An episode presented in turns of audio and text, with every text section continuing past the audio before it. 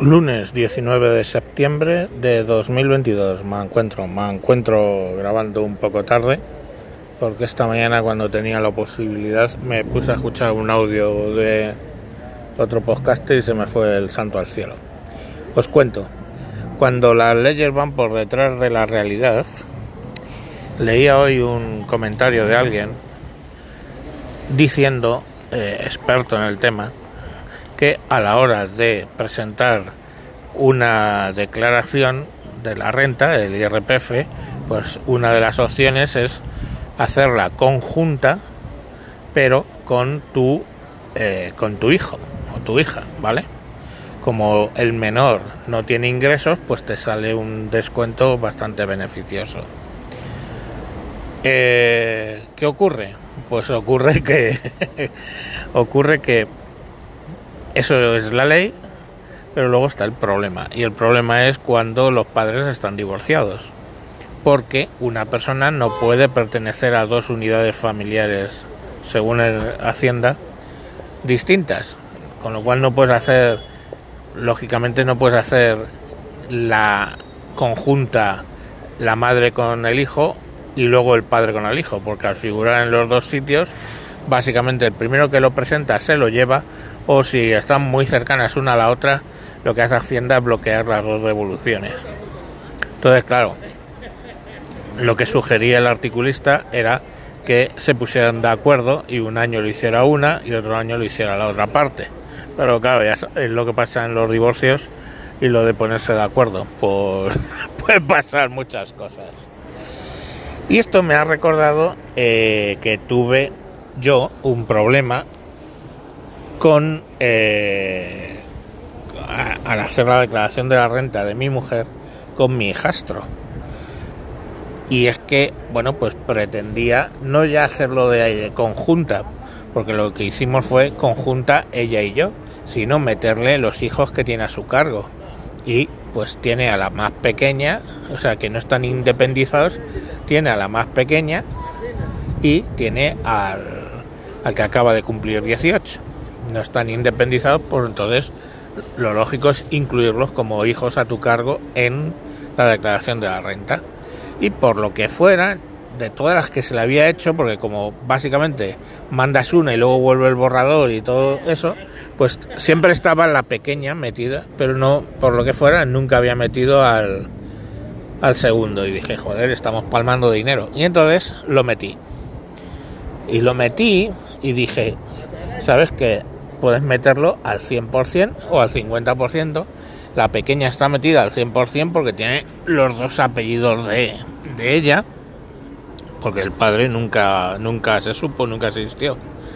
Vamos, ya os he contado que a quien llama papá, porque no conoce otra cosa, y el miedo es que algún día se dará cuenta de que no es así, porque ella piensa que soy su padre, es a mí, ¿no?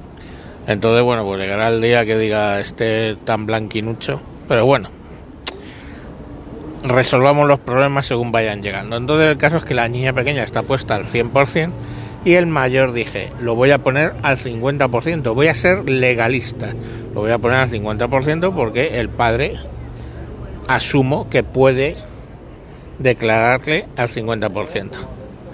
¿Con qué? Pongo la declaración, pues eh, elijo al 50%. 50%, de hecho pones un porcentaje.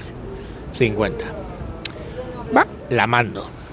Y oye, pues este país funcionará todo lo que queráis, pero suelen resolver pronto los pagos de Hacienda. Y yo lo presento de los primeros siempre. Y joder, al cabo de un mes ya lo tengo cobrado y gastado. Bueno, pues Pasa un mes, nada, otro mes, nada, nada, nada, nada. Coño, estábamos ya llegando a, a diciembre y, nada, nada, nada. Yo miraba, ponía en trámite, en trámite, en trámite.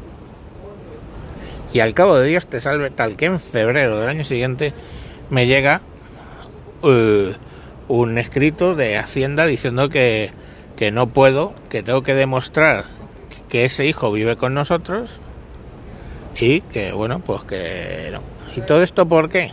Porque el padre, que nunca da nada para el niño, nunca jamás le ha dado un puto euro, lo que sí que aprovechaba era para o bien hacer la conjunta, no lo sé, con él, o bien meterlo en su declaración de renta al 100%. Entonces, claro, era 150% de niño, Hacienda dijo que no. Nosotros qué alegamos? Le enseñamos un eh, padrón histórico donde se ve que históricamente el niño ha estado siempre con nosotros y nos dice que Hacienda nos dice que tenemos que presentarle el documento, o sea, la resolución del divorcio. Y yo le digo, pero a ver, ¿qué divorcios? Si no han estado casados. Bueno, pues la declaración de, de las cautelares, esta, ¿no? De, de las mm, condiciones de la separación. Digo, pues es que eso nunca lo hicieron. ¿Cómo no van a haber hecho un documento de que se separan y cómo queda lo del niño, las medidas, documento de medidas y todo esto? Digo, pues no lo han hecho, señor. Porque mm, básicamente cogió y se fue, cogió a los niños y se fue de, de su casa eh, en la N paliza que le dio. Así que cogió y se piró con los niños, cogió a los niños y se fue. Y ahí se acabó. Ya está. Así, pues es que que no se deben hacer así las cosas, vale, pero así se hicieron. Pues Hacienda que no, entonces ya cogí, le hice, hice una complementaria a tomar por culo, la pasé y luego de resulta me vino y de hecho me vino por más de lo que yo había, de lo que me salía.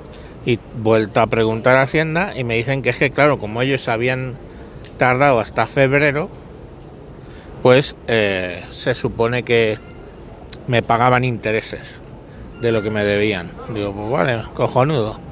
Pero fijaros que las cosas, Hacienda va por un lado y la vida y los usos pues van por otro.